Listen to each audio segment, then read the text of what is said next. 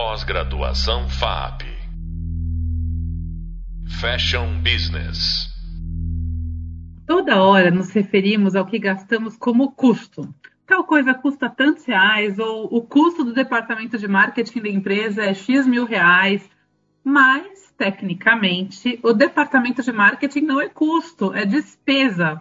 E aí vai ter gente dizendo: não, mas marketing é investimento. Ai, meu Deus, cada uma dessas palavrinhas tem um sentido popular, mas elas precisam ser compreendidas também no seu sentido técnico, para que a empresa consiga fazer suas avaliações financeiras corretamente.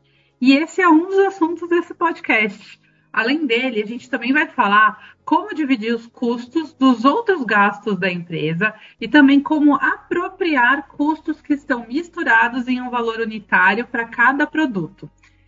Olá, eu sou Marília Carvalhinha, coordenadora e professora da pós-graduação em Fashion Business, e essa é a disciplina que a gente fala bastante de custeio e precificação.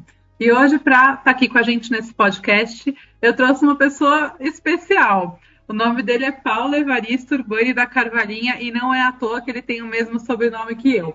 Ele é o meu pai, com ele que eu aprendi boa parte das coisas que eu aplico hoje na minha profissão, é, porque meu pai foi é, presidente de empresas multinacionais, divisões de empresas multinacionais, todas elas com uma base industrial. E por isso que é tão legal trazer uma pessoa com tanta experiência nessa questão de custeio, de precificação, é, também na parte industrial. É, bom, a gente vai começar aqui com algumas perguntas. Paulo, vai ser difícil te chamar de Paulo, viu, pai? Mas a gente vai tentar, para ser bem profissional aqui nesse podcast. É, eu vou, te, vou, começar com algumas perguntas, mas antes de começar com as perguntas, eu queria que você se apresentasse, falasse um pouquinho é, da sua carreira e do que você faz hoje em dia. É, bom, minha carreira é um pouco longa, isso vai levar umas quatro ou cinco horas, eu vou tentar resumir em um pouquinho. Eu sou, como não poderia estar de ser, todo mundo é perfeito, engenheiro de produção, originalmente, minha formação. Depois eu fiz pós em finanças e marketing e, finalmente, um mestrado em governança corporativa. Hoje eu atuo, fui executivo durante 40 anos, praticamente, e hoje eu atuo uh, na, como conselheiro de administração na área de governança, uh, onde eu tenho uma experiência interessante por ter vivido os três principais papéis dentro da governança. Eu fui executivo muitos anos, gestor, é, eu sou conselheiro de administração hoje e eu fui empresário em paralelo com a minha carreira de executivo durante alguns anos. Então, senti todas as dores do parto, digamos assim. E ainda hoje cometo uma opção de erros, apesar de tudo isso. Acho que ser empresário é uma atividade que traz para a gente muita humildade, né? A gente aprende o quanto é, coisas é, complexas podem acontecer e como gente, isso vai exigir da gente não só competência técnica e inteligência, mas também muita flexibilidade e humildade. Mas vamos pular, senão a gente vai só falar disso nesse podcast. É, bom, eu vou começar falando rapidamente a diferença entre custos e despesas, já que esses alunos têm acesso a esse conteúdo nas nossas videoaulas e no e-book. Mas só para a gente introduzir, Uh, custo é o que a gente gasta para fazer um produto ou serviço que a gente vai vender. Então, para dar um exemplo muito objetivo no nosso mercado, é, custo de uma roupa é, por exemplo, o tecido, a mão de obra, os aviamentos, eventualmente a gente apropria no custo também a embalagem, principalmente a embalagem que vai em cada produto específico, né? Aquela sacolinha, o tag, essas coisas que vão no produto. E despesas é o que a gente gasta num negócio para que ele opere, para manter a operação do negócio funcionando. Então, por exemplo, é, funcionários da área administrativa, os gastos com marketing, comercial e tudo mais. Então, é, basicamente, a gente tem essa diferença. Porém, eu queria que, que você, Paulo, falasse um pouco que mesmo para os custos, né, que são relacionados efetivamente à produção dos bens que vão ser vendidos, né, nem sempre é fácil separar o custo para cada produto específico, né? É, então, eu queria que você falasse um pouco como que funciona, como que se relacionam esses custos a cada produto para a gente depois conseguir ter uma, uma apuração adequada de custo? é muito verdade isso. Tem gastos que são facilmente identificados com os produtos ou serviços que você vende. Ah, e tem outros que nem tanto. Os custos diretos são aqueles que são facilmente associados aos produtos ou serviços vendidos. Ah, são exemplos relativamente fáceis. Por exemplo, tecidos e botões numa camisa. Não há dúvida que vai tecido que vai botão nessa camisa, tá? pneu, motor, estofamento, a mão de obra de montagem num automóvel, claramente associado ao automóvel. O tempo do teu barbeiro que ele usa para cortar, da mão de obra dele, né, do barbeiro, para cortar o cabelo do cliente, claramente associado ao, ao, ao custo do, do serviço vendido, esse gasto. Já tem os outros, os custos indiretos, eles são menos claramente associados aos produtos ou aos serviços vendidos. Por exemplo, a supervisão do setor de montagem daquela fábrica de automóveis que nós acabamos de falar é, é menos facilmente identificável a cada carro que está sendo montado ou que foi montado naquele mês ou coisa parecida. O óleo de lubrificação que vai na máquina de costura e costura a camisa ah, ah, também, ah, digamos assim, é, é, dificilmente associado a cada produto que sai daquela máquina.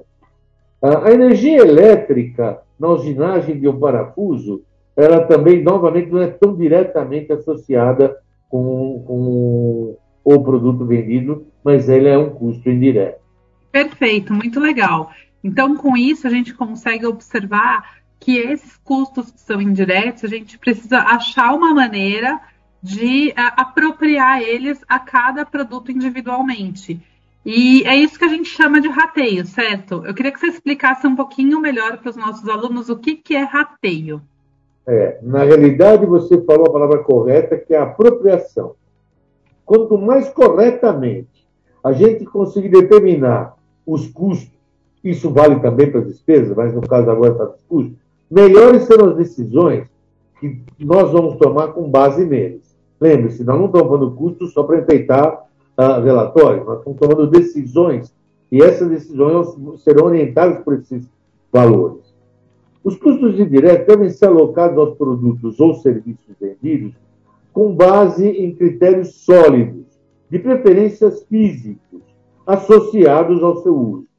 Por exemplo, a potência instalada num, nos departamentos pode servir pra, como base para a alocação da energia elétrica naquela fábrica. Você tem a conta toda da fábrica e distribui pelos departamentos proporcionalmente à potência instalada, de preferência se ela tiver uma homogeneidade no uso dessa potência.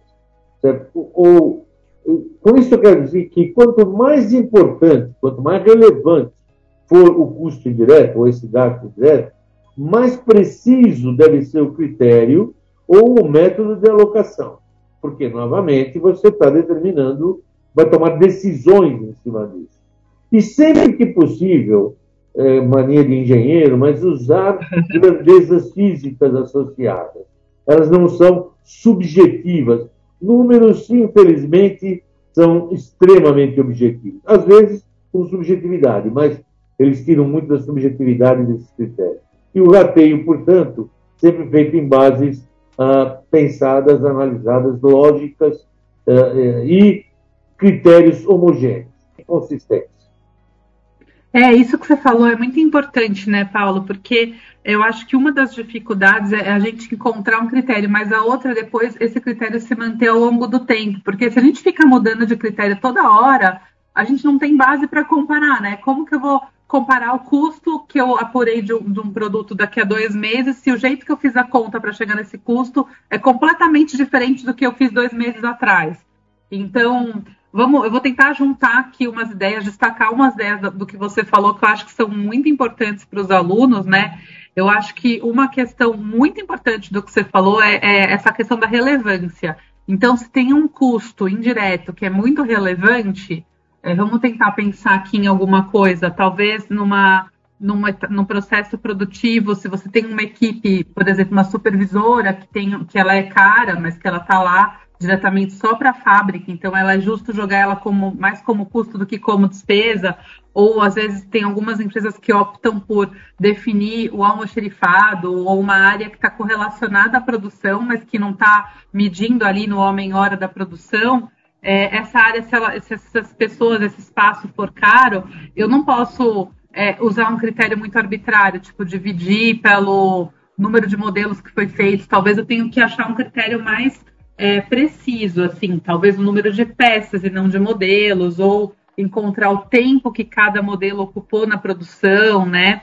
É, isso é importante da gente destacar, principalmente para as empresas que têm uma parte industrial, que no setor de moda hoje em dia não é tão comum, né? Muitas empresas não têm a fábrica própria e esse problema, entre aspas, fica para o fabricante lá que está ao longo da cadeia. Então está separado, mas alguém vai ter esse problema. Então, para quem tem fábrica, é importante observar, conseguir fazer o custeio de maneira adequada, porque senão ele pode, você pode acabar achando que um produto está dando resultado e ele nem está, porque ele está ocupando um espaço dentro da sua estrutura e não está gerando margem suficiente para justificar esse espaço. É melhor você fazer o outro produto.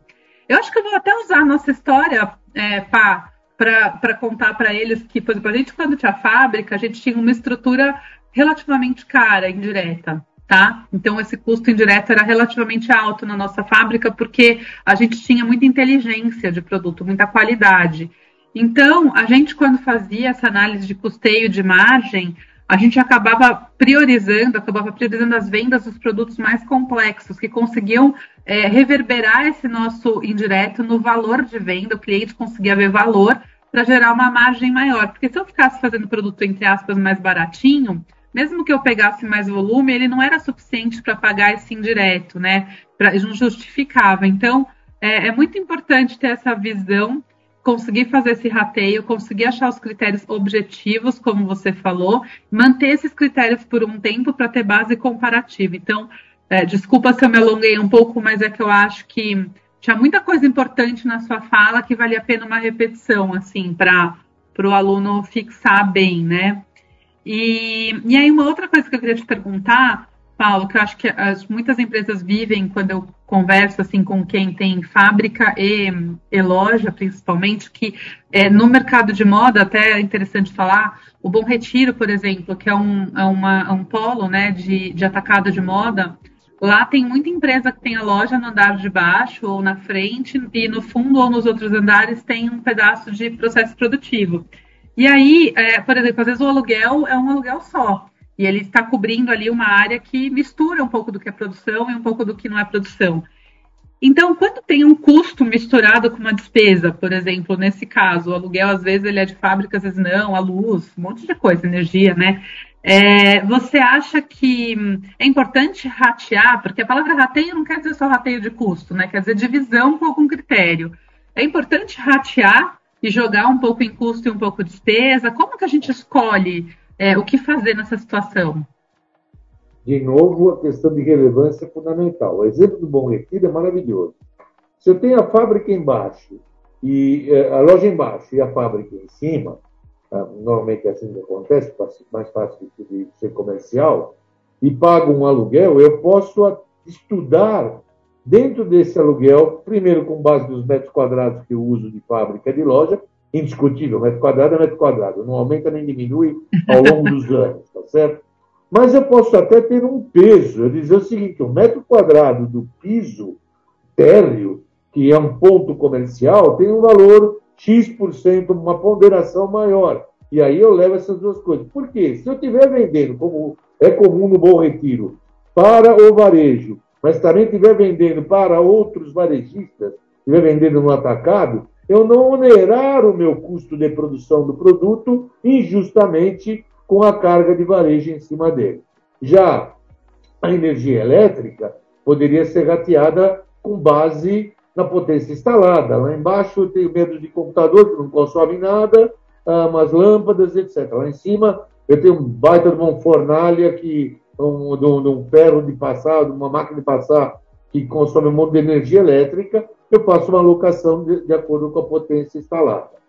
Para resumir um pouco essa pergunta, eu acho, eu vou chamar um jargão na, na área de administração, atenção para um jargão na área de administração, que é a relação custo-benefício ou gasto-benefício. O gasto com o controle não pode ser maior que o gasto que você está controlando. Então, essas, esses critérios de rateio vão se aprofundar na sua sofisticação, quanto mais importante, mais relevante por esse custo uh, dentro da, da, da, estrutura total de custo, do valor total que tem. E, e tomar um pouco cuidado com isso, com esse lado de que o, o lado do custo do controle versus o custo controlado, porque apesar da facilidade de processamento que a gente tem com a tecnologia de informação hoje, quer dizer, com máquinas que processam, acumulam e, e dão relatório para tudo quanto é lado, a gente precisa evitar a inundação de informações e de dados. Que vira e mexe, a gente se afoga no meio disso aí e acaba não conseguindo distinguir o joio do, do trigo. É, até tem um exercício que eu dou muito em sala de aula, que eu faço é, o custeio com alguns critérios diferentes, do mesmo produto, né? Assim, então mostro a ah, Fazendo por esse critério, deu, sei lá, 38 centavos por peça. Fazendo com esse outro critério, deu 42 centavos por peça. Sendo que o custo total da peça é, sei lá, 18 reais, 18 alguma coisa. Vale a pena eu ficar me matando pra, por uma diferença de, de custo de 4 centavos, entendeu? Tipo, se é um negócio relevante, desencana, faz a conta pelo caminho mais fácil, porque também é ok. Agora, uma coisa relevante, por exemplo, é polêmico a questão da costura, né? A costura, na verdade, é um processo que é diretamente aplicado ao produto, a costureira está lá trabalhando uma certa quantidade de horas no produto, mas nem sempre eu consigo mensurar perfeitamente isso, porque tem os tempos perdidos, ela vai no banheiro, acontece uma porção de coisa. Então, assim, essas mensurações não são fáceis. Então, às vezes, a gente também tem que fazer uma conta posteriori para checar se aquela conta prévia que eu tinha feito é, faz sentido ou não ainda, né? Se eu estou errando muito feio. Então, é, eu acho também que uma coisa legal de falar para os alunos, né? É, concordo plenamente com o que você falou, acho que a gente passou por isso também pessoalmente muitas vezes, até porque, como somos dois engenheiros, gostamos muito de ser precisos nas contas e de ficar fazendo apuração, mas a gente sempre tem que se fiscalizar para não gastar energia numa apuração para coisas que eventualmente não gerem tanto resultado assim, então tem que escolher, né? Sabe, é tal história, aquela história velha do escolher as batalhas, né? É, mas eu acho que às vezes vale a pena um estudo um pouco mais profundo no início, assim, quando você fala, bom, é, eu, eu, comecei uma fábrica, uma empresa e nunca fiz um estudo de custeio muito bem feito, não sei fazer, precisaria pensar, não, não, não sei se estou fazendo certo tal essa é uma hora boa para você fazer uma pausa, procurar ajuda técnica, fazer um estudo de custeio ali, ver como que é a proporção, né, do que, que é relevante do que, que não é, separar o joio do trigo, pegar sua média de produção, fazer umas contas e criar alguns critérios. E aí esse critério que você criar é só replicar depois, né, por um tempão. Então, assim, é, de, de, vez em quando fiscalizar para ver se a, se a realidade está batendo com aquilo que você estava tá, considerando. Mas a verdade é que às vezes tem um trabalho grande para criar os critérios e o dia a dia depois fica uma operação automatizada, vai, vamos dizer assim. Estou certa, Paulo? Perfeito. Eu acho que o fundamental é avaliar sempre as perguntas e as respostas que a gente quer extrair dos controles para determinar um nível de detalhamento adequado. Acho que, na essência, esse é o grande, grande colocação. Perfeito, pá. Eu só quero fazer um último comentário. Eu sei que o nosso tempo está acabando, mas é, tem um, um, gasto que sempre fica no limbo no mercado de moda, sabe? Que é o gasto com desenvolvimento de produtos. Então, modelagem, pilotagem, as provas, né? Então, é, muita gente, por conta do fato, de, por, pelo fato de que o modelista e a piloteira, para quem tem fábrica, estão muito perto da produção, às vezes estão junto, até a piloteira às vezes faz roupa de produção também é, ou então porque um terceirizado tenta embutir aquilo no custo do produto e tudo mais, a pessoa tem a tentação de embutir no custo. É, até pode fazer isso. O problema é que a gente tem que lembrar que o desenvolvimento de produto em todas as outras indústrias ele é considerado uma despesa, porque quando a gente desenvolve um produto nem sempre ele dá certo, ele tem testes. Então vamos supor, uma indústria farmacêutica está tentando desenvolver um remédio e o remédio não foi aprovado esse gasto ele não vai ser diluído na venda. Ele foi, entre aspas, perdido no sentido assim, ele é um investimento, é um risco que a empresa tem que correr para desenvolver produtos a longo prazo. Da mesma forma, a roupa. A gente desenvolve um monte de peças e algumas não vão funcionar. Então, se eu não se eu considerar tentar diluir isso daí num custo, eu só vou trabalhar, ele vai estar faltando um dinheiro na minha conta para análise de resultados, porque eu só vou subtrair esse custo das peças que foram vendidas e eu vou esquecer eu, aquela conta da, do gasto que eu tive para desenvolver produto das peças que nem deram certo. Então, eu, eu gosto de destacar isso, porque o, o, adequado é fazer um controle dos gastos com desenvolvimento e considerar despesa, e não precisa daí pôr no custo, é, e, e, a gente vai fazer a conta de outra maneira, né? Porque, de fato, eu preciso desenvolver coleção, dando certo ou não o produto, eu preciso desenvolver coleção para que eu tenha um portfólio para vender e, e, isso daí tá gasto, não tem, não tem, não tem um retorno para cada peça vendida necessariamente, essa peça nem vai vender. É, estamos estourando super o tempo. É, o Paulo vai estar de volta com a gente no primeiro podcast do vídeo 4 dessa disciplina, falando um pouco mais de análise e projeção de resultados. Então, vocês não, vão, não precisam despedir completamente, em breve vocês vão ter mais informações dele. E já quero agradecer você, Paulo, por estar aqui com a gente, por bater esse papo aprofundar alguns temas que são técnicos e às vezes um pouquinho complexos para o aluno que muitas vezes vem de marketing, de moda, vem de uma visão mais de, de produto, mas que não dá para deixar de conhecer, né, Paulo? Lógico. Eu agradeço o convite, acho que você resumiu bem esse assunto para o pessoal. E agora, pessoal, estudar e entender e compreender esses, o que, que querem dizer esses custos e onde eles nos levam. Exatamente. Muito obrigada e até breve. Tchau, tchau, alunos. Tchau, tchau. pai. Pós-graduação FAP Fashion Business.